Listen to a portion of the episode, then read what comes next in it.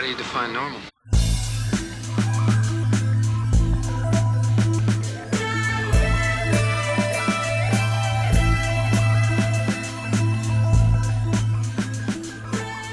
Está no ar mais um episódio da Resistência X. E dessa vez nós vamos falar sobre o 17 episódio da primeira temporada, O Ser do Espaço. Eu sou o Gabriel e a verdade está lá fora, assim como as mentiras. Eu sou a Daniela e, como diz o Garganta Profunda, não pare de nadar. Eu sou o Marcos e nunca peça ao Mulder a explicação sobre o significado de fogo fato.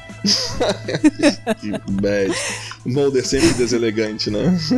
Ai, ai. Bom, primeiro vamos começar com um agradecimento a Dani por finalmente participar do, do podcast com a gente. Esse podcast que é um especial, entre aspas, de um ano da página, porque a gente tava num, num hiato bem grande com alguns problemas técnicos e, e entre outros. E de agenda. Pois é, Dani, valeu por, por ter paciência com a gente e por querer participar ainda do, da gravação do, do podcast. Assim como valeu Imagina. por toda a ajuda lá na, na página também, fazendo as postagens no Facebook e, e coisa e tal. Eu que agradeço. Valeu. É, o episódio O Ser do Espaço. Podemos, claro, considerar ele como um episódio mitológico. Sim. Uhum. Sim, com certeza. Vocês conseguem se lembrar de uma cena que foi marcante pra vocês do ah, desse episódio? Sim. Então, é, essa foi a segunda vez que eu assisti o episódio, né? Hum. E a cena que mais, que mais me marcou dessa vez foi aquela conversa em que o Mulder teve com Garganta Profunda em frente a um tanque com um tubarão. Onde rolou uma grande frase que eu não, nem sequer imaginava, nem lembrava, né? Mas que, era, que é a frase: Se o tubarão para de nadar, ele morre. Não pare de nadar, né? Em alusão a, ao Mulder A busca, a busca pela verdade. A busca do né? Mulder, é, né? dele estar É sujeito à conspiração e tal. É verdade. É, a- primeira vez que eu assisti o episódio, há, muito- há uns anos atrás, assim, eu lembro que o que mais marcou foi a cena em que supostamente o Mulder iria ver uma entidade biológica extraterrestre de perto, mas não ocorreu. É, tipo, Todo a mundo primeira vez que você tava compreensivo. assistindo, você É. tava bem. Você tava bem encarnado no Mulder mesmo, né? Tipo, pelo amor de Deus, olha rápido lá. É natural ficar Tá apreensivo, né, quando você vê o episódio pela primeira vez. É, mas essa cena lembro. do. Essa cena do tanque do tubarão também é. Ela é muito marcante realmente no, no episódio, né? Tem essa Aham. frase que é, que é marcante, mas também tem aquela outra do, do Garganta Profunda que ele fala que é uma mentira melhor escondida entre duas verdades. Eu acho fantástico isso. Aham, legal pra caramba. Aham. E pra você, Dani, qual uma cena que é marcante desse episódio? Uma cena que foi marcante pra mim foi a, a cena do, da fotografia que a Garganta Profunda passa pro Mulder como uma prova de, de um OVNI e ele apresenta, né, pra, pra Scully. E uma coisa que me marcou nessa, né, nessa, nessa cena foi a integridade da Scully, né, como ela prestou atenção, né, na, na foto, ela foi esperta nessa parte, né, pegar alguns pontos que não eram assim verdadeiros, sabe, do da fotografia e tudo mais. E assim, é porque o Mulder, ele ele tem uma tem uma tendência a acreditar, um certo uma certa ingenuidade, sabe? Sim. E Chega a ser vem, idiota, né? é, ela vem ela vem pra ajudar, né? Porque como ela falou na, na cena, uma coisa que me marcou é que a verdade está lá fora, né? Mas existe também É. as mentiras que estão lá fora, né? E essa integridade que ela tem, essa, essa confiança entre os dois, é que me fez gostar dessa cena, né? O desenvolvimento da amizade, do coleguismo deles foi uma coisa que me marcou muito, né? Uhum. Tanto que ele vai atrás mesmo, vai procurar ver se realmente era verdade, e tanto que ele descobre que não é, né? Essa Uhum. coisa de altos e baixos no episódio, né? Uma forma dele ter mais malícia, né? Na hora de acreditar, né? E isso daí foi uma coisa que eu percebi muito no Mulder durante a série. Ele começa muito ingênuo, né? E depois ele vai aprendendo a também mentir, enganar, para benefício próprio, para poder descobrir a verdade, né? Uma coisa que eu gostei muito na, na cena. Essa cena assim fica clara, qual, fica muito claro qual é a participação da Scully no, no seriado, né? Porque tem Com vezes que eu certeza. sinto que se não fosse, não fosse ela, o Mulder ia ficar andando em círculos a vida inteira e sendo manipulado pelas outras pessoas, né? Com certeza. Ela que chega ali realmente faz o trabalho de detetive.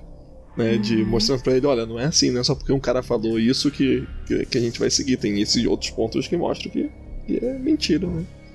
Uhum. É bacana. Essa cena é muito boa. Esse episódio ele é muito bom, né? Eu gosto ele muito dele. Muito, muitos diálogos que são marcantes, né? Uhum. Eu gostei mais dessa frase também da, da, da Scully, que você até falou no início. Uhum. Bem legal. Pois é, então assim, o Marcos escolheu uma cena que ela é muito importante pro relacionamento do Mulder e do Garganta Profunda. E você escolheu uma cena que é muito importante pro relacionamento do Mulder e da Scully. E eu escolhi Sim. uma cena que, que não tem nada a ver com isso. o, eu, gosto, eu gosto muito de uma, de uma cena porque tem algumas características do, do seriado Arquivo X que sempre me chamou a atenção, que é exatamente sobre a, a continuidade dos episódios sem ter uma. É, é uma clareza de que aquilo é uma continuação de um episódio. No sentido assim, o episódio não precisa terminar to be continuing pra gente saber que tem ligação com, com outro episódio, né? É, por exemplo, a gente estava a gente tava fazendo o podcast do uhum. do Eugene Toombs, né? E teve uma menina que comentou na Resistência X, pra gente não deixar de falar sobre uma citação ao episódio do Eugene Toombs mais à frente, acho que foi na segunda temporada. E aquilo é muito interessante, porque os episódios não tem nada a ver um com o outro, mas tem um maneirismo, uma, uma questão, é, um gesto que o personagem faz que te remete, né, pra um outro episódio. Então, assim, quem assistiu a série toda começa a pegar esses detalhes. Acho que era episódio Luz Suave. Luz Suave, né? Pois Luz é. Suave. Que acho que ele olha. Acho que ele tá investigando o, ajudando uma, uma aluna, não é isso? A investigar, né? E olha para uma entrada do ar-condicionado, né? Sim. é, pois é. Referência ao Eugene Thomas, né? Exato, né? E, e nesse episódio do o, o, Ser do Espaço, né? A, a cena que mostra do. A primeira cena que mostra do caminhão que o cara tá dirigindo e mostra todas aquelas características que foram é, primeiro indicadas no episódio piloto. Né? Características de que te, é, existe um disco voador próximo, alguma interferência eletromagnética é, provocada por uma força desconhecida, né? É. Em que o cara está dirigindo o caminhão e as estações do rádio começam a mudar, é, o caminhão é, morre e vem um clarão e coisa e tal. Então eu achei isso, é, isso um detalhe muito muito importante para quem é, é fã da série, no sentido de que se você pegou ela desde o início, no momento em que aquela cena apareceu, você não precisa de maiores explicações do que é que está acontecendo se você assistiu aquele episódio, né? Você já já está embutido ali que você é, sabe o que é que está acontecendo. Eu acho isso muito interessante dessa linguagem do do arquivo é, X. É. é. tudo está diluído, né? Os elementos uhum. mitológicos, né? Aí não uhum. precisa ter necessariamente. É, não precisa ter, ter necessariamente a, aquele continua no final. Né? É, eu gosto, porque esse episódio foi o primeiro que eu assisti, né? Ele te hum, dá uma, uma, uma, vontade de saber o que, que tá acontecendo, porque como foi o primeiro fora de ordem, eu me senti curiosa pra continuar, continuar a assistir a série, né? Uhum. Aí eu gostei pra caramba. Eu, agora, quando eu peguei mesmo, assim, falar, eu virei fã, fã mesmo, foi no episódio Toons, né? Meio uhum. fora de ordem, mas esse episódio ajudou, né? Na curiosidade, opa, o que, que vai acontecer o, no próximo episódio, né? O segundo episódio de Tumes, no caso? E isso é o Tumes, é. né? Porque o primeiro é o Squeeze, né? Squeeze, né? Aham. Uhum. É. Que, ah, é legal.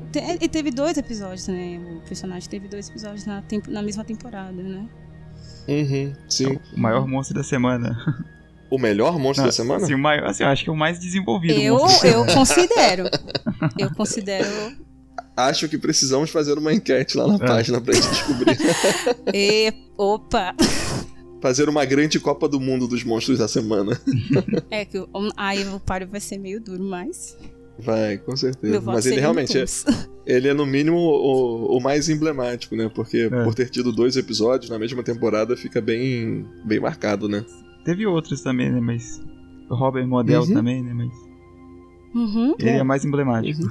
Mas, Dani, Nossa, então, é como esse é seu o primeiro episódio gravando com, com a gente, aproveita uhum. para falar. Já, você falou que esse foi o primeiro episódio que, que você assistiu. Conta um pouco de como é que você descobriu o Arquivo X, assim. Por que é que você assistiu esse episódio? Tava, simplesmente estava ligada, a sua TV estava ligada no canal 13? Não. Não, eu tava zapeando mesmo canais. Hum. Parei ali. E era esse episódio. Uhum. era intrigante, aí você realmente chama atenção, você se pergunta várias coisas ali. Porque na verdade o Diz não te dá muitas respostas, né? Ele te faz pensar, ué, o que, que aconteceu Sim. ali, como, por exemplo, a cena do caminhão e tudo mais. Aí eu fiquei curiosa, fui acompanhando. Acho que era ainda já era Record, né? Uhum. Na época era de sexta-feira. Sexta-feira era sagrado. Né? Pois é, então, mas é, é difícil. é difícil, de, às vezes, se lembrar dessa época na Record, quando é que passava, porque eles frequentemente mudavam, né? Arquivo X já passou na sexta, então, já passou no então, domingo. Eu peguei, eu peguei a época que tava ainda fixo, era de sexta-feira. Uhum. Aí, a partir da. Acho que da quinta, da sexta temporada virou uma bagunça. Foi pra domingo, depois foi pra um monte de. Passou pra segunda. Uhum. Foi uma bagunça. Sem contar, mas e... o que mais sofria era o horário mesmo. Tinha horários Sim, que eram. Sempre. Tipo, um meia-noite. Já cheguei a ter episódio esperando episódio meia-noite pra assistir. É. Bem tarde. Uhum. E vem cá, foi o Arquivo X que te, te apresentou esse universo do, das histórias de, uh, de mistério, de investigação? Foi. Ou você já gostava disso? Não, foi. Foi, foi a série. Ufologia, paranormalidade. Foi a série mesmo que me apresentou esse universo. Né? Uhum. Só tenho a agradecer. Marcou mesmo.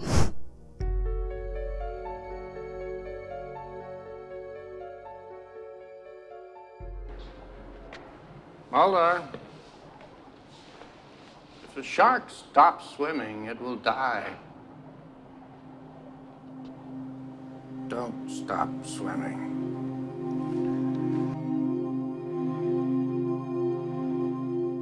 Bom, então O Ser do Espaço é um episódio de, da primeira temporada do Arquivo X e ele foi escrito por ninguém mais, ninguém menos do que essa grande dupla de roteiristas que são Glenn Morgan e James Wong né? Só pra gente ter uma ideia, né? A Dani deve gostar bastante deles porque eles, escreve, eles escreveram os episódios do Eugene Toombs, né? Assassino Imortal.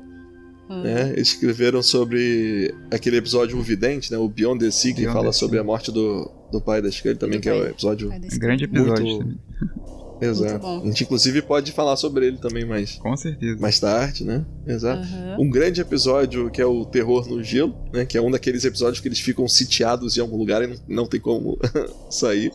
Uhum. Não, o Terror no Gelo seria o enigma, é, o enigma do Outro Mundo de Arquivo X. Eu sempre falo isso. John Carpenter, né? É, não poder deixar de uhum. falar de novo. apesar deles terem ficado pouco tempo no, no Arquivo X como, como roteiristas, eles deixaram uma marca bem, bem significativa, né? bem importante na, na cultura do seriado. Você estava falando com a gente, Dani, eles ficaram até a segunda temporada, não é isso? É, eles ficaram até a segunda temporada. Acho que o último episódio. Acho que foi por um fio, não tenho certeza. É, por uhum. Porque depois eles. eles é, acho que foi o último deles, não foi? Não tenho certeza agora. Uhum. É, mas assim, foi lá pela segunda temporada. Então, assim, eles ficaram. Foi, foi sim. Uma, foi, uma sim. série que teve nove temporadas na sua primeira edição, né? É, eles ficaram bem pouquinho tempo mesmo. E... Eu não sei se isso é um atestado de que eles são realmente muito bons. né? Porque se eles ficaram eles tanto tempo e a falta, gente. Né? É, exato, né? Eu, eu teve uma vez que eu tava. É, eu vou ganhar aquele selo babaca, né? Mas é, é porque eu, eu, tive a oportunidade de conhecer o Frank Spotnitz quando ele veio divulgar aquela série que ele tava fazendo, era é Hunter. Ou uhum. Hunted, um negócio desse, a série dele, uhum. agora me esqueci. É, acho que ela nem chegou a passar aqui no Brasil, não tenho certeza. Mas ele veio divulgar no Festival do, de Cinema do Rio. Isso foi por volta de 2012 e tal. E eu tive a oportunidade de sentar com ele para fazer uma, uma mini entrevista, né? Porque uhum. pelo, pelo fã clube Arquivo X Brasil. E uma das perguntas que, que foi, é, a gente pediu ajuda dos fãs para fazer perguntas para ele. Né? E uma das perguntas que, que o pessoal pa passou para perguntar para ele era se existia algum episódio de Arquivo X que não tinha sido escrito, mas que ele gostaria de, é, de ter visto na, na série. E ele falou de um episódio que o Glenn Morgan e o James Wan tinham, que eles era uma ideia que estava num papel e ficava pendurado assim na, na sala deles e que a ideia era escrever, era fazer um episódio sobre uma lenda urbana, não é bem uma lenda urbana, é uma lenda de que existem existe um fantasma na, na Casa Branca É, ou algo desse tipo. Então o episódio se passaria Hum. dentro da, da Casa Branca. É, ser e depois que ele. Pô, ia ser, não é, cara? Pois é, mas ele falou que eles Ia ser legal. É, ele falou que eles encontraram alguns, alguns problemas pra tocar essa ideia pra frente e acabaram abandonando. Aí, como eles será? saíram da série, É porque Pois será, é. né? Com certeza. Por que será? Vamos lá, aí eu já não. Já não sei. É, tem um outro aspecto desse episódio que é, que é muito importante, e eu acho que principalmente esse aspecto que levou a gente a, a gravar esse podcast como se fosse comemorativo de um ano do- da Resistência X, porque assim, a gente tava gravando meio que tentando seguir uma certa ordem, né? E aí agora a gente pulou lá pra metade final da, da primeira temporada com uma sequência que não faz muito sentido, mas assim, a gente resolveu pegar esse, ou a gente se empolgou pra, pra falar sobre esse episódio, porque ele marca a estreia dos Pistoleiros Solitários. Não existe nenhum fã de Arquivo X que não goste deles. Ou será que eu estou enganado? Não, você está É, eu corretíssimo. nunca me deparei com alguém. Alguém do contra, não. Foi graças aos fãs que eles foram salvos, né? Porque originalmente acho que o, o Glenn não tava é, com vontade de manter ele novamente na, na série, né? Não iria Uhum. colocar os, perso- os personagens de novo no seriado que ele achou que foi mal construído e tudo mais. Uhum. Ele tava meio que abandonando a ideia de colocá-los de novo. Aí a resposta positiva dos fãs manteve os personagens. Pois é, eu tava, eu tava lendo sobre isso também. É, é incrível como que naquela época a, a internet já funcionava assim para uma manifestação do- dos fãs e para mostrar, né, como que é, as pessoas estavam recebendo é, o seriado, né? E me parece que foi baseado exatamente nas manifestações da internet ou nas, é, no feedback que o pessoal da internet estava dando sobre o- os personagens dos pistoleiros solitários que eles resolveram é, deixar Uhum. bot- escrever mais episódios com, com eles, né? Verdade. E eu acho isso simplesmente incrível, porque logo assim, na, na primeira cena que mostra os pistoleiros solitários, Check it out, Mulder. I had breakfast with the guy who shot John F. Kennedy. Is that so? Old dude now, but yeah. Says he was dressed as a cop on the grassy knoll. Hey, Mulder, listen to this. Vladimir Zhirinovsky, the leader of the Russian Social Democrats, he's being put into power by the most heinous and evil force of the 20th century Barney? the CIA. Is this your skeptical partner? She's hot. eu já vejo eles assim com, com tanta característica interessante, com tanta personalidade, que eu fiquei com vontade também de ver mais episódios com, com eles, né? É. De ver episódios que, pra mim, eles podiam estar em todos os episódios da série, que eles são umas figuras, né? Não, se existisse Twitter naquela época, eles estariam no Trend Topics. Com certeza. Dá um lado cômico à série, né? Sempre tudo Uhum. muito sério, né? Aí acho que a intenção deles era dar um pouco de leveza. Assim. Aqui tem como, mas. Aí são mais personagens pro público se identificar também, né? Isso. Eu, por exemplo, Exato. quando vi o, o Langley com a camisa do Ramones, eu achei muito doido, assim, Pô. na época. Pô, me identifiquei na hora, assim. Fantástico. E, e é muito legal porque eles mantêm essa, essa identidade do- dos personagens, né? Até mesmo na, na série própria dos Pistoleiros Solitários foi lançada já lá na frente. O Langley tem até uma frase que ele é, fala sobre o Joey Ramone, né? É. Então, assim, Não, na, é bem- não, na verdade foi no, dentro da série do Arquivo X meu- mesmo. Ah, acho que não, acho que foi na. Foi no seriado próprio deles. Que tava até o Morris Fletcher. Aham, sim. Era o, era o, Morris, o Morris Fletcher que tava zoando o Langley, dizendo que ele era um. É, crianção, Era um garotão assim, com é. camisa de ban. É, pois é. Ah, não, tô confundindo, eu acho, com uma aparição deles lá no final da série, em que o Joey Ramone já havia falecido e tal. Aí ele aparece Uhum. com a camisa, assim, tipo, homenageando o Joey Ramone e tal. Uhum. Que era a capa do, do álbum solo dele, assim. E uma frase lá homenageando Uhum. ele, assim. Fazendo referência é. ao falecimento. assim. E, e é- eu acho que aí tem um. Na construção desses persona- personagens, tem uma característica muito. é, muito interessante que faz com que eles sejam personagens tão queridos do, do público que gosta do Arquivo X. Né? Porque essa ideia do, não surgiu do nada. Né? O cara não simplesmente inventou da cabeça dele esses personagens.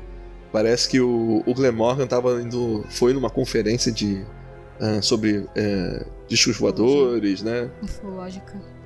Exato, né? E que lá nessa, nessa conferência tinha uma mesa com três caras que estavam ou representando algum é, zine, né, que eles escreviam, ou representando alguma outra coisa que era importante ali para aquele para aquele meio, né? Então eram três caras e ele conta que, que um deles usava terno e gravata, uma aparência mais formal, mais é, burocrática, e um outro era é, como é que ele fala? É, tinha um, um, era um tipo rock and roll.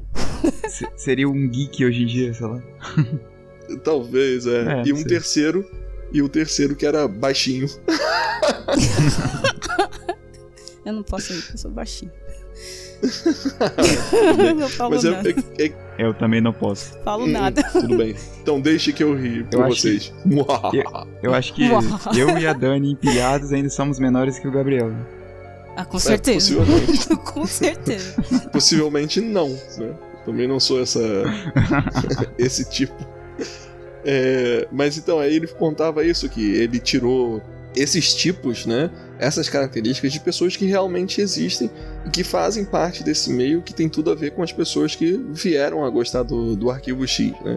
Então, meio que sem querer, ele transformou naqueles personagens que era para ser meros, nem coadjuvantes, né? Como é que se fala? O, é, os extras, as pessoas que aparecem no fundo de um episódio. É, os figurantes, era você é, figurantes. apenas figurante. E ele viu que todo mundo gostou, todo mundo curtiu e começaram então a escrever mais coisas para ele. No final das contas, quem se deu bem foi o cara que, que faz o Frohik, né? Porque nesse episódio o Frohik tem duas falas, sendo que as falas são as mesmas com as mesmas palavras. que é quando ele tá observando a Scully, né? Quando o Mulder leva a Scully pra conhecer eles. E ele tá observando a Scully e fala que ela é mogata. claro que na legenda do Netflix tá, ela é um avião. É. E ele fala que ela é quente, né? é Exato, tradução, é. Né? Pois é, porque a tradução em português ia ficar acho, mais agressivo, né? Porque hot é. tem o sentido de gostosa, né? É. Agora imagina um, um, cara velho daquele falando, ela é gostosa. É, um pedreiro, né? É um pedreiro, cantar de pedreiro. Pois é, é, é melhor, péssimo, melhor né? só, só avisar, né? é, é, tipo, tanto é que acho que ele fica meio que bolado na hora. E aí quando ele repete isso, que acho que ele é gostosa, o Mulder dá um corte nele, né? Fala, sossega aí, Freud. e, e falando sobre essa coisa da feira ufológica que o Glenn tava, né? É, hum. Esses três caras, eles eram. Eles tinham um, um, jeito de convencer o público tão grande que eles, eles faziam o povo mesmo rasgar notas, que foi uma coisa que ele colocou na cena, né? Que é a história de que eles sabem onde você tá, quanto você gasta, né? E isso uhum. daí ele viu, foi na, nessa feira ufológica, né? Uhum. É, ficou, marcou tanto que eu acho que ele manteve também, né? É, o povo saía, é, já, aquela... já tava rasgando as notas, 20, foi... E o pior é que eu imagino muito, né, as pessoas fazendo isso. Porque essa, eu não sei se vocês lembram, mas é, é, a gente não tem uma diferença tão grande assim de idade, ou pelo menos eu imagino que não. Mas é, a gente Oi. também possuía notas aqui. Pergunta não. O nosso. É, fica por aí mesmo. Mas, enfim, as nossas notas também tinham essas fitas magnéticas dentro, né? Eu me lembro que quando, quando eu assisti esse episódio de Arquivo X, eu tive que rasgar algumas ah, e arrancar aquela fita para poder olhar não. ela, pra saber o que é que tinha lá. Não. É, mas na época tinha nota de um real que eu acho que tinha essa fita, então tava tranquilo. As antigas de 20 ah, mas, também. Pô, o real antigamente dava pra comprar um monte de bala, pô. Dava. o, só que eu acho que eu vou ter que apagar essa parte que eu falo que eu rasgo o dinheiro, porque isso é, é crime. Você podia ter falado assim, ah, porque a, a moeda trocava toda hora, né? E eu rasguei alguns Exato. cruzeiros. É, é, é, exatamente por causa disso, Marcos. Foi, na verdade, uma nota velha que já tinha saído de circulação. Uhum. Ups. ai, ai, ai. Ah, existe também uma, uma cena nesse momento no que eles estão conversando com os pistoleiros solitários e que eu acho muito engraçado é que é, o, o Langley, a primeira coisa que fala é, ele vira pro mundo e fala, você não vai acreditar com quem eu tomei café da manhã hoje. Com um cara que que assassinou o JFK, ou, ou algo assim, né? Uhum. E aí, uhum. aí depois o Byers vem e fala, vocês não acreditam quem é que vai colocar o fulano lá da Rússia no poder. A CIA. Uhum. E, e aí vem o Mulder e fala sobre é, a utilização de. é, como é que eu falo? Naves secretas, tipo, com tecnologia baseada em discos voadores, na Guerra do Golfo. Ou algo assim, né? E eles riem do, do Mulder, fazem tipo uma chacota e dizem: Nossa, suas teorias são mais Bizarro. ah, estranhas do que as nossas. E, cara, eu não consigo acreditar num negócio desse, né? O maluco Mas tomou não, café da imagina, manhã. imagina a Scully no meio dessa conversa. Imagina o que tá é. passando na cabeça dela ali. falando, O que, eu tô ela fazendo aqui? Ela é deslocada no meio de um monte de nerd lá. Esse episódio também, ele é.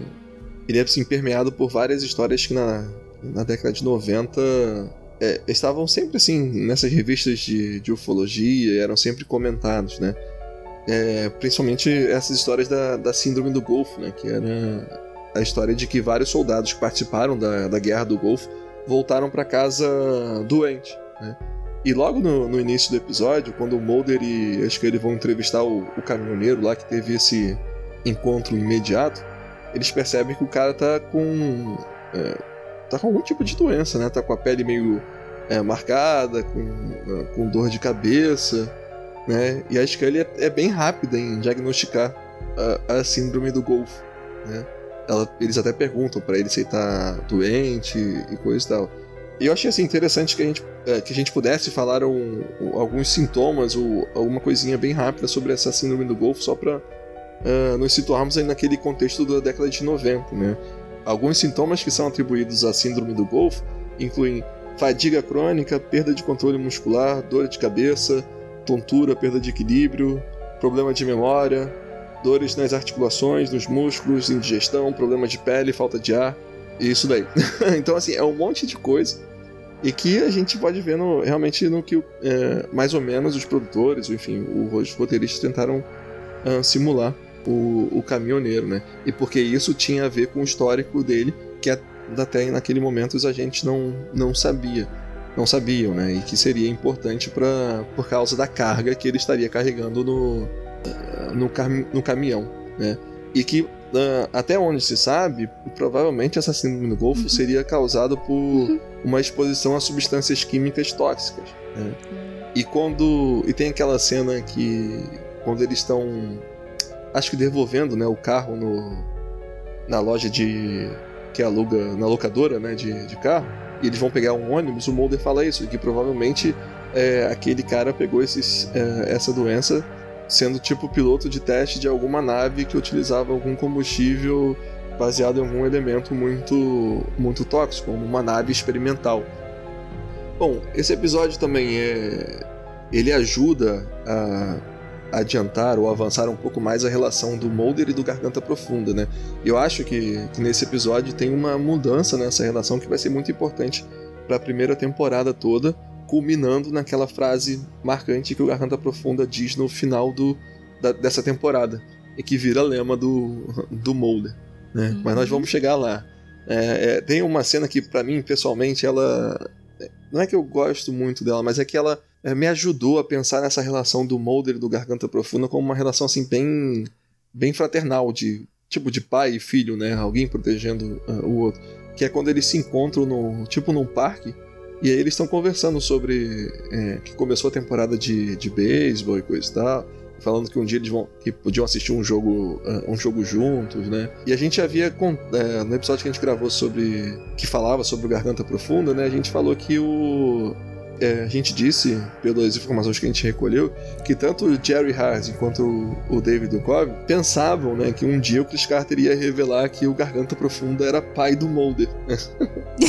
e eu acho isso muito, é, muito interessante. Provavelmente eles tinham essa sensação pela convivência dos dois, né, pelas cenas que, é, que envolviam os dois. E talvez por causa dessa. Não afinidade, mas por causa desse, desse contato, dessa atenção que o Garganta Profunda tinha com, com o Mulder, o Mulder acabou desenvolvendo essa confiança exagerada nele e confiando cegamente no que ele, no que ele falava, né? E aí, nesse nesse episódio acontece algo muito, é, muito interessante que eu acho que até hoje eu tenho um pouco de dúvida sobre esse é, relacionamento dos dois ou quanto que realmente o Garganta Profunda era confiável ou não, né? Porque o Garganta Profunda é que coloca o Mulder nesse caso.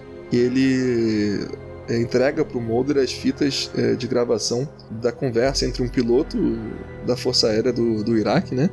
E a torre de, de comando, em que fala sobre como que ele abateu um, um OVNI, né? Um objeto voador não identificado. Uhum. E aí, logo depois, ele, o Mulder e a Scully continuam avançando no caso, e o Garganta Profunda vem e apresenta uma foto para o Mulder, que é exatamente para desviar a atenção do Mulder e colocar ele num caminho contrário, né? Para ele deixar de seguir o caminhão e ir para uma base onde supostamente estariam todos o, os fragmentos, né? Ou a nave que havia sido, sido abatida. Uhum. E aí vem a, a conversa que é tão maneira no, no tanque do, dos tubarões. Né? Acho que parece que nessa cena parece que cai, né? Aquela imagem do Garganta Profunda pro Mulder, né?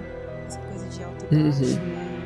Ele te apresenta uma verdade, depois uma mentira e, e vai oscilando. E parece que ele se decepciona um pouco e foi depois da cena que eu tava falando, né? Da foto, que descobre que tava que era falso e tudo mais. Uhum. Porque É, pra mim é sempre teve, teve- sempre teve essa ideia meio de ser uma coisa paternalista, a imagem que o Mulder tinha dele, né? Essa coisa da, de confiança exagerada também.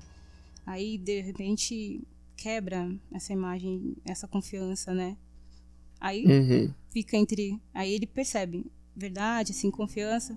Ele é Scully, né? Deixou de ser um, algo linear, assim, né? Foi a primeira vez, assim, que, Uhum. que o Garganta Profunda se mostrou de uma forma sarcástica também. É. É, ao mesmo tempo em que ele que ele dificultava, né, assim, entre aspas, as investigações do Mulder, ele ao mesmo tempo tava deixando ele mais calibrado, né, mais assim, menos ingênuo, é. talvez. Exato, ele, ele mostrou tipo Uhum. assim um comportamento paradoxal, né? Aham. Tava ajudando e atrapalhando ao mesmo tempo.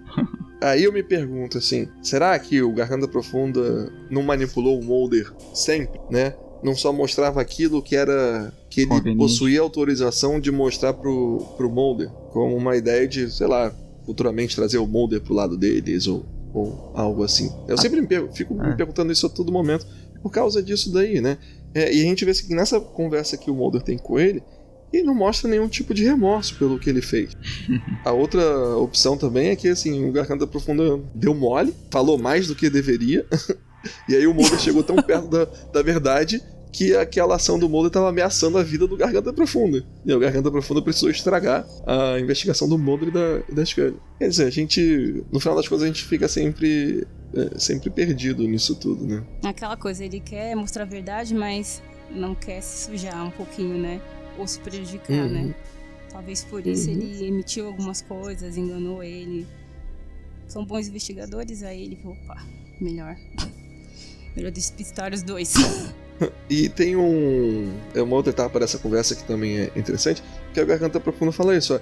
É, o povo não pode saber a verdade, porque isso seria perigoso. E aí o Mulder, o Mulder fala isso, que seria perigoso ou seria revoltante descobrir a verdadeira Uhum. face do governo, né? E ele começa a falar sobre um monte de coisa que o governo já, já fez, inclusive citando é, o Watergate, que a gente falou no, no episódio é, sobre o Garganta Profunda, né? Que a gente conta a história do, do livro e do filme Todos os Homens do, do Presidente, né? Que conta a história do- dos jornalistas que investigaram uh, o Watergate. Ele cita um outro que me chamou muita atenção, que ele cita inclusive no primeiro episódio da décima temporada, né? Na temporada nova que foram as experiências de Tuskegee. Que, cara, vocês não acreditam no absurdo que o governo americano fez. Essa é, é inacreditável. É, o governo americano, eu agora não lembro se foi na década de 30, na década de 20, é, é, fizeram uma pesquisa é, sobre a incidência, o desenvolvimento da doença de sífilis na população negra americana. Só que para isso eles pegaram, tipo, 300 homens negros com sífilis e outros 300 homens saudáveis. Só que eles não falaram para os 300 homens que estavam com sífilis que eles estavam com sífilis, porque eles não queriam que as pessoas procurassem tratamento para poder saber como que era o desenvolvimento da sífilis naquela população. Nossa. Então todos aqueles caras acabaram morrendo, contaminando as parceiras, contaminando as outras pessoas que eles é, entravam em contato porque eles não sabiam que tinham. E aí é, é um negócio assim absurdo que parece que. Agora não lembro se foi na década de 90 ou se foi na década de 2000 que houve assim uma, é, um perdão concedido. Um perdão não. Um pedido de desculpas feito pelo presidente a todos os descendentes, né, todas as, as pessoas da família desses homens. Né? Agora, não lembro se existia algum tipo de compensação financeira ou, ou algo pelo que aconteceu, mas houve um pedido de desculpa formal por tão absurdo que foi esse incidente. Né?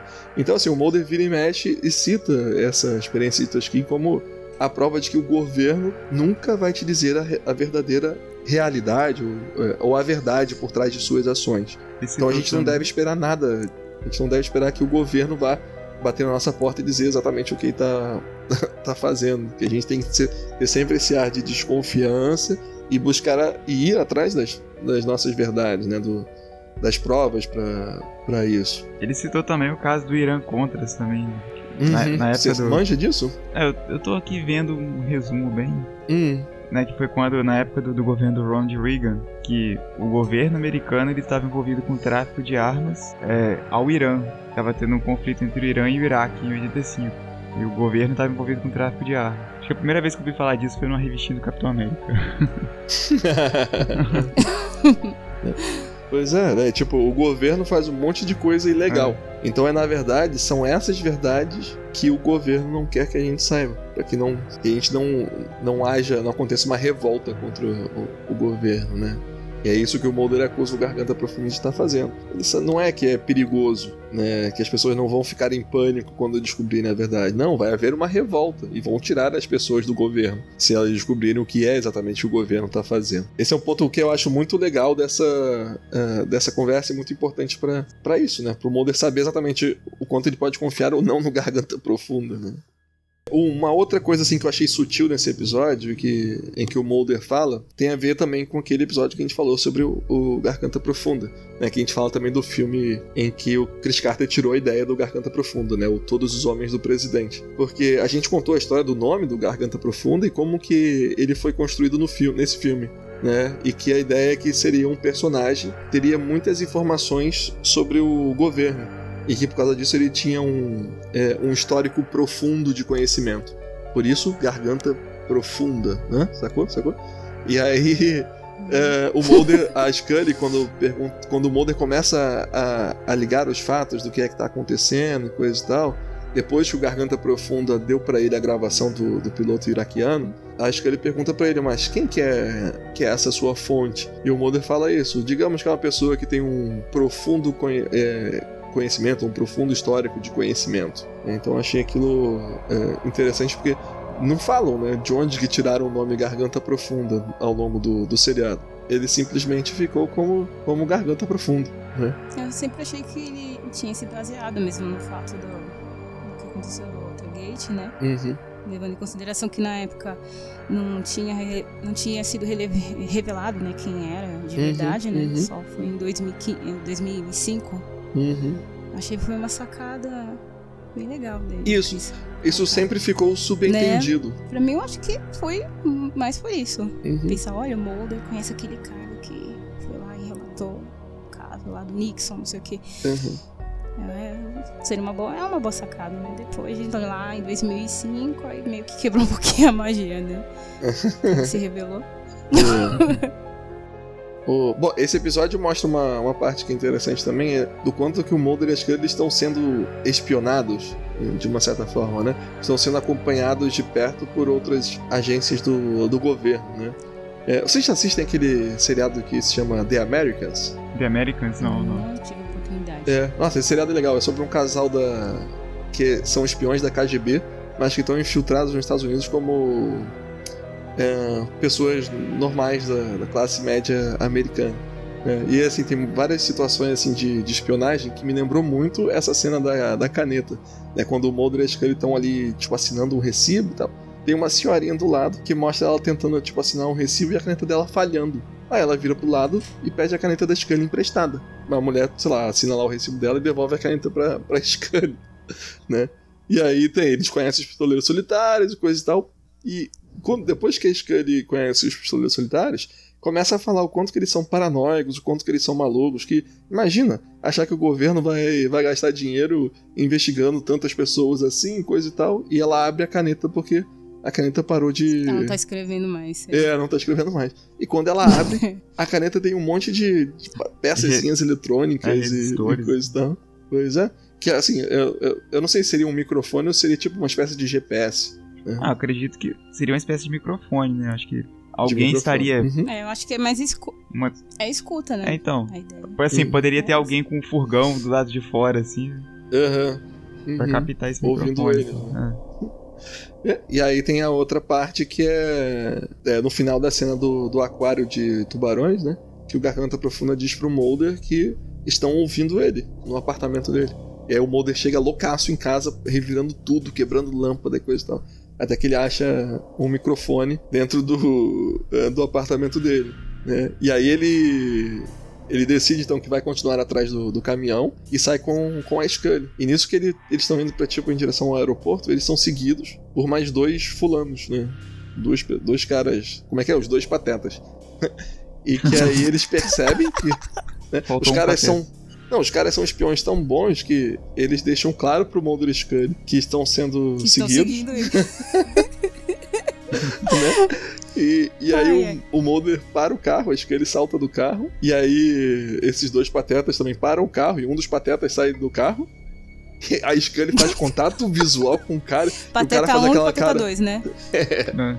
E aí a Scully faz contato visual com o cara e o cara dá aquela disfarçada tipo, ah, o quê? Estou olhando essa vitrine da loja aqui, muito bem, coisa e tal. E aí a Scully pega um E ainda táxi. fez, uhum. É, É um. É nem, um lance não sabe nem meio, disfarçar, né? é um lance até meio trapalhões. Uhum, pois Só é. faltou eles se chocarem Pra de rir. cara assim um no outro e caírem assim, no meio da rua. Engraçado é o desespero dele pra tentar pegar o, o táxi. Exato, né? já foi bom. Não, e aí assim, se a Scully é, suspeitava, apenas suspeitava que estava sendo seguida, nessa hora que ela pega o táxi, ela tem certeza, porque o cara, tipo, sai correndo na frente dela pra pegar outro Tava táxi. desesperado. Enfim, aí eles conseguem, enfim, despistar os caras e, e irem atrás do, do caminhão, né? Ah, Caso dos dois patetas. e aí quando eles estão atrás do, do caminhão tem outra cena como aquela que eu falei do, do início, né? De um, de um contato imediato, né? Que o carro do, do modelo ele começa a ter aquela variação na, na rádio, aí tem um clarão muito forte, exatamente como aquela cena do episódio piloto, né? E que não Sim. Parece que há também um lapso temporal, Uhum. uma passagem de, de tempo muito grande para um pequeno espaço de, ah, de tempo, né? E aí eles descobrem que, que o motorista do caminhão não tá mais lá. Eles vão ver o fundo do caminhão e descobrem que existe uma maca ou todo um aparato para carregar uma entidade biológica ah, viva, provavelmente, né? Só que o Mulder também descobre que aquela cena que eles acabaram de presenciar foi forjada, né? Foi forjada pelo, pelo governo, pelos militares. E aí eles saem dali até uma, uma espécie de instalação militar, uma instalação de usina elétrica, hidrelétrica, é, ali perto, em que. Aí é aquela parte, né, Marcos, que a gente sempre fala que o roteirista não tem mais ideia, aí resolve colocar uma coisinha ali pra seguir a história, né? Conveniência ou coincidência. assim. É, pois é. Na hora, tá acontecendo. Eles chegam num lugar, tipo numa uma floresta, e tá acontecendo um evento de, de avistamento de OVNI, né? Com as pessoas muito. Muito Tá tendo um loucas, culto né? lá, muito maluco. Né? Uns hippies lá, né? É, e aí, no exato momento em que o Mulder pega o binóculo pra olhar essa instalação militar, que ele está olhando Quem por está acaso, né? Está saindo alguém que tá usando a mesma roupa que eu tava no do início do episódio, né? Quando o Mulder e a Scully entrevistam ele, cami- o motorista do caminhão, né? Tá saindo lá. Com a mesma roupinha. e, tipo, a instalação fica no meio do nada. O cara é um personagem essencial para pro acobertamento da história e tá saindo a pé A da pé. base. tipo, pra onde você vai, meu filho? Você vai pegar o ônibus? Não- dá pra entender, né, esse, esse pedaço. É só pra mostrar, tipo, pro Mulder ter certeza de que Ele, é ali que eles será que têm ele que foi pra festinha de, de OVNIs? Pois é. É, é um furo assim, que não é furo, é tipo um negócio meio frouxo de roteiro. Assim. É, é uma, uma cena Um clichê. forçada. É uma rebarba. Meio clichê. É muito forçado. É um recurso É. forçado. A gente não tem mais tempo, vamos colocar ele bem ali na hora. Fica mais fácil pra gente. Uhum. Pois é. E aí tem a cena que. é, aí o Mulder liga, né, pros pistoleiros solitários e pede uma ajuda pra pra entrar naquela instalação. é, com duas identidades falsas. E aí, um dos nomes que vem na identidade é Tom Bradwood, que é o cara que faz o Frohlich. Uhum. E o outro nome é Val Steffov, que é um cara que se chama Vladimir Steffov, que é um outro né, do staff do Arquivo X, né? Um diretor assistente Uhum. qualquer lá, né? Então fica uma referenciazinha, uma piada interna, enfim, não sei lá, é dele, né? E aí tem mais uma conversa entre o entre o Mulder e o Garganta Profunda quando ele está que o Marcos falou né, lá no início da, é, da cena que havia chamado ele da a atenção dele da primeira vez que ele assistiu, né? É quando o Mulder chega pertinho ou a gente pensava que ele chegou pertinho de, de ver a a EBE, né, a entidade biológica extraterrestre. Pô, na primeira. Naquela época que eu assisti, fiquei tenso assim, cara. Uhum. Como se tivesse. Como Agora se a vai. série me convencesse que aquilo era de verdade. Né? Uhum. Até hoje eu fico tenso com, com aquela. Com a Scully sendo certinha lá dentro da instalação militar, né? Do tipo, ah, não, tudo bem, eles pegaram a gente, nós somos agentes do FBI. E o Mulder, que nem um louco, saiu correndo desembestado É. pra dentro da instalação. Até que ela atrapalhou o guardinha ali na hora, né? Uhum. Ele saiu correndo, ela ainda deu uma seguradinha nele ali. Deu uma atrapalhada, mas. O E guardinha. aí nesse. Ah, fala, falar fala do- do guardinha. O guardinha Severino. Severino do Arquivo X, né? Ele, Sim. Que ele fez quatro personagens diferentes, né? O EBE foi o primeiro episódio em que ele participou aí. Na segunda, Uhum. na terceira. Fez um soldado. É, ele sempre fazia. Ele fez um soldado. É. Fez um guarda, um policial. Um soldado. Pra dizer que eu não esqueci o nome dele. Qual o nome dele? né? Eu já esqueci. É, o nome desse ator Severino é Roger Cross, né? Como ele, ele participou. EBE foi o primeiro episódio que ele participou da série. Depois ele participou de Ossos Frescos, que é o episódio 15 da segunda temporada. Depois ele participou do episódio O Instigador, né? Do Robert Model lá. Da, Uhum. Episódio 17 da terceira temporada. E por último ele participou do episódio Loucura Coletiva, né? Que é o episódio 19 da quinta temporada. Isso aí. Ou seja, figurinha fácil, né? É. Conhecida. Pois é. E assim, como uma última cena importante então do, desse episódio é exatamente quando Garganta Profunda vai ter uma última conversa com o Mulder impedindo ele de chegar lá na, na janelinha ou ou o que pra gente, quando viu a primeira vez, era como se fosse tentando impedir o Mulder de chegar na janelinha e poder ver a, a EBE.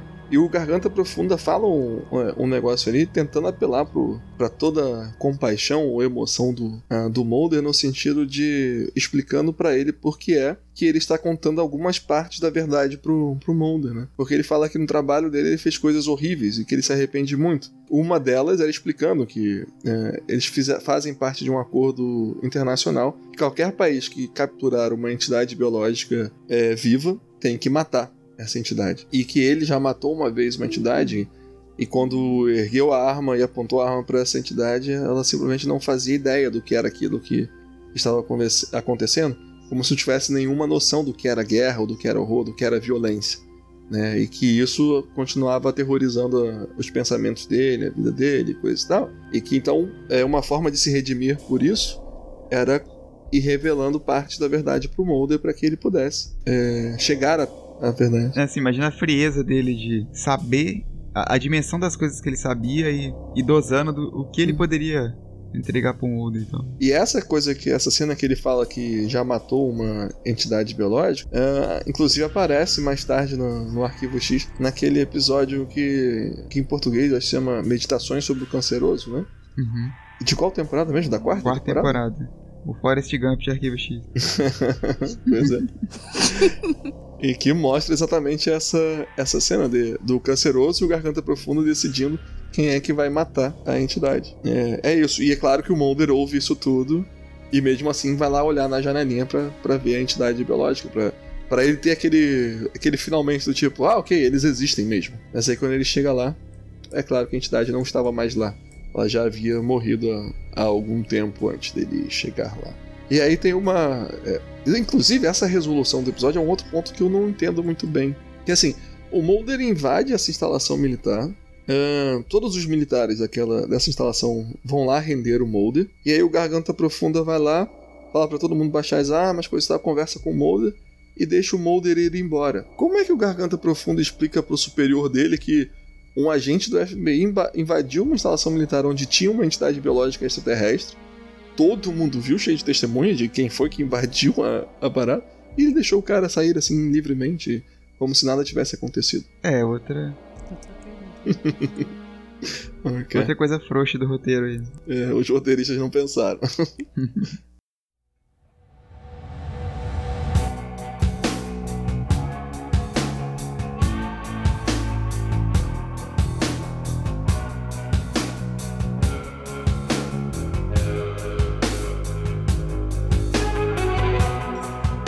E chegou a hora, a tão esperada hora em que a gente dá a nossa nota, a nossa avaliação para esse episódio, O Ser do Espaço. E como você é a nossa convidada, Dani, você começa dando aí a sua nota e explicando brevemente por que você dá essa nota para esse episódio. Pra esse episódio eu dou 3x e meio. Uau! Ah. Foi severa, hein? Chegou- já chegou tocando terror, né? Pois é. Eu dou 3x e meio porque existe aquela. Existe as falhinhas no roteiro, né? Hum, Aham. Algumas coisas que ficaram um pouquinho sem explicação, um pouco sem sentido, né? uhum. É uma boa história. Embora seja o episódio que foi o primeiro episódio como Exer, a gente tem que ser avaliar de forma certinha. Pra mim, Hum, 3x e meio. uhum. Beleza, isso, Uhum. isso aí?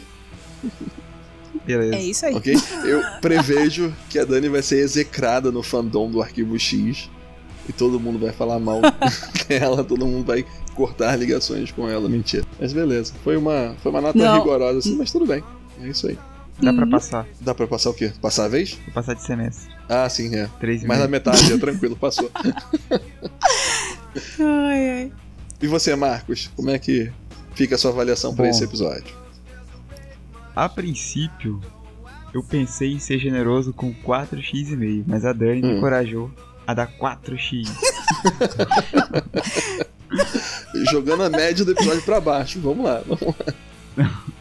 Ai, ai, Então, ai. é. Ele tem essas falhas de roteiro e tal. né? Quando eu vi isso, passou. né, Quando eu vi pela primeira vez, isso, eu nem tinha a maturidade que tenho hoje, né? Uhum. E isso passou É, batido. Passou des- despercebido. Eu, assim, né? Eu dou uma nota. Eu considero a nota boa. 4 é a nota boa. É, com certeza. É uma nota excelente. Então, é pelo, pela aparição dos pistoleiros solitários, né? Que eu, são personagens assim que eu gosto muito e tal. Me identifico muito com eles, assim. Então. Uhum. E também, voltando no tempo lá, tem aquela questão de como eu fiquei apreensivo em ver a entidade biológica extraterrestre que depois não rolou, né? Eu acho que tem aquela nostalgia, assim, conta um pouco de quando eu assisti pela primeira vez. E, e quando eu vi agora pela segunda vez, aproveitei melhor o episódio e gostei muito daquele. do texto, né? Da, da, da conversa do Garganta Profunda com o Molder lá do Tanque dos Tubarões. Achei aquilo ali uma. Achei uma, assim, uma, uma narrativa muito, muito bem feita, né? Pra aquele momento. Então, nota 4. Beleza. Então, tá bom, assim, só pra fazer mais uma explicação. 4 não é uma nota ruim, não. Assim como 3,5 também não é uma nota ruim, É, né? também não. Porque a gente tem uma margem É, muito. tá uma margem muito pequena pra avaliar, né? De 1 a 5. Se fosse de É. 1 a 10, o 3,5 provavelmente significaria algo como 8. Né? Que tá bem acima Aham. da, eh, da média, né? Ou 7,5, Por aí. 8, né? Aí é Aham. algo ali, né? Então, assim, é... se a média é 2,5, é isso. 3,5 tá? É que é um episódio bem acima da média. Isso na, na concepção da Dani Sim. e na sua também, né? Mas- Mas assim. É porque a gente é- tava sendo muito chapa branca antes. Ok. Dando 5x toda hora. Bom, então acho que é, eu posso dar a minha nota pra manter aquela mística de que a gente só faz podcast dos episódios que a gente gosta. Então, a minha nota Aham. pra esse episódio vai ser 5x.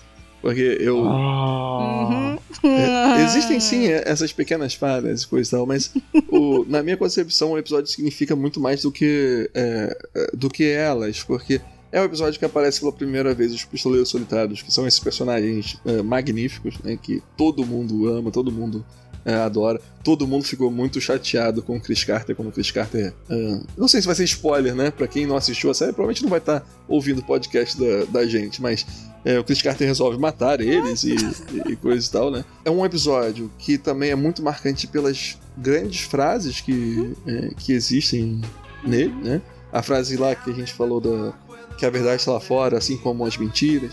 A frase que a gente estava mencionando do garganta da conversa, do garganta profunda com o Mulder no, no tanque do, ah, dos tubarões. É um episódio que fala bastante sobre o, é, o relacionamento do Mulder da, da Scully, da confiança entre, é, entre os dois, né? Do quanto que a Scully levanta a moral do Mulder e ajuda o Mulder a seguir no caminho é, no caminho correto, né? no caminho da verdade também, mas do, da verdade sem ser manipulado pelas outras pessoas, né? Do quanto que o, o Garganta Profunda ainda é esse personagem dúbio, né? Um informante que a gente não sabe muito bem de que lado exatamente é, ele tá, né? Então todos esses ingredientes fazem com que esse episódio seja realmente é, fantástico para mim. Eu sei que vai ter gente falando que, nossa, Gabriel gosta de todos os episódios. Não é verdade. Mas assim, esse eu gosto muito. né? Existem aqueles episódios que são chippers e que eu não gosto.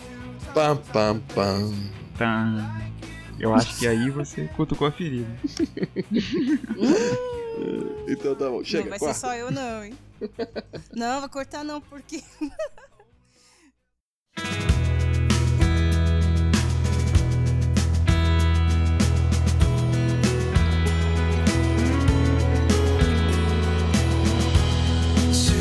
E chegou finalmente a hora que a gente vai encerrando mais um podcast e aquela hora bonita, hora legal que a gente manda o nosso abraço, nosso carinho para todo mundo que tá ouvindo. E é claro que a gente tem que agradecer bastante a Dani, primeiro por estar ajudando a manter atualizada a página da Resistência X, e já tem um tempo também que ela ajuda a gente a, a fazer o podcast, mas nos bastidores, né? Ela já ajudou a gente a fazer a pauta de do outro podcast e agora finalmente ela arrumou o microfone e veio participar com a gente nesse podcast mais do que mais do que especial. E apesar do adiantado da hora, apesar de de que você vai ter que acordar cedo amanhã para trabalhar também, né? Então, a gente te agradece, te agradece muito por você estar aqui gravando esse podcast com a gente. E foi uma experiência ótima. E eu tenho certeza que o Marcos também gostou bastante das suas contribuições e espero que você possa gravar mais vezes com, com a gente, porque eu tenho certeza que, que ficou bom. Ah, gente, obrigada. Eu que tenho que agradecer pelo convite. Então, meu agradecimento é ao Gabriel, Marcos. Ei. Muito obrigada, meninos, pelo convite. né? E o que vocês precisarem, eu tô aí pra ajudar Beleza. vocês. Muito obrigada. É, não, Uhum, não podíamos desperdiçar a oportunidade de ter a Dani com a gente, porque ela conhece muito de arquivo X. Né? Isso aí. Imagina. Imagina. Ah, conhece sim, lógico que conhece. Tava com vergonha de participar, né? Falou pra caramba. Pois é, foi ótimo. Ah, é verdade. Quem mais que a gente tem para agradecer? Ah, tem um índio lá que se manifestou na página, Ah, na nossa postagem. aí, um abraço, Andy. Inclusive foi aniversário dele, né? Foi aniversário dele. Foi. Aê, Foi parabéns, Andy. Aê, Tudo de bom pra você. Até o, o mestre dele do desenho, Bill Sienkiewicz, Ah. parabenizou ele no Facebook. Ele ficou todo empolgado. Uau, que maneiro. Poxa, parabéns duplamente então, hein? Deve ter sido legal mesmo. É. E quem mais? Quem mais? Quem mais? Quem mais? Quem mais que participou lá da página dizendo que a gente tinha que falar aqui no podcast? Ah, só um tal de Gabriel lá. Yeah! Gabriel falou alguma coisa. Um Gabriel de Niterói lá. É. Boa. Esse cara é gente boa. Um tal de, um tal de gazeteiro. Putz. Aí destrói a reputação. então é isso. Obrigado pra todo mundo que, que ouviu a gente até aqui, pra todo mundo que tem participado da página da, da Resistência X, seja curtindo, seja, seja comentando. Dessa vez o pessoal foi meio tímido pra participar desse, desse podcast, mas eu acho que é porque a gente fez a postagem pedindo os comentários no, no fim de semana, né? Ou eles foram baladeiros demais. Né? Exato, né? Pois é. Ou eles foram tímidos ou baladeiros demais. Então eu espero que é a segunda É. opção. né? Então, assim, obrigado, Dani. Obrigado, Marcos, por mais um, Nada. por mais um episódio. E a gente se vê num, num próximo, não é isso? Então, um abraço e Tchau. tchau. Tchau. Tchau.